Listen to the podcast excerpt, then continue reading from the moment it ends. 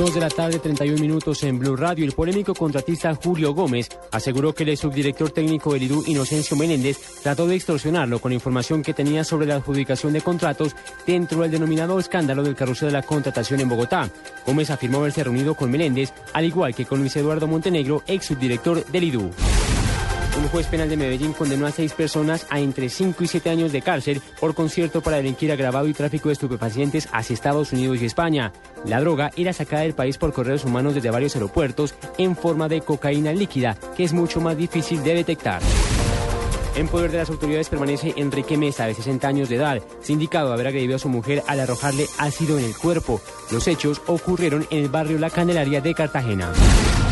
La Comisión de Relaciones Exteriores del Congreso de Perú aprobó una moción que recomienda cesar al embajador peruano en Caracas, Luis Raigada, por haber criticado al Parlamento que recibiera en Lima a líderes opositores venezolanos como Eduardo Gómez y Leopoldo López. Ante esto, Raigada reaccionó en Twitter escribiendo, ¿por qué permitimos que políticos extranjeros vengan a decir al presidente de Perú lo que debe hacer y encima lo apoyan políticos peruanos?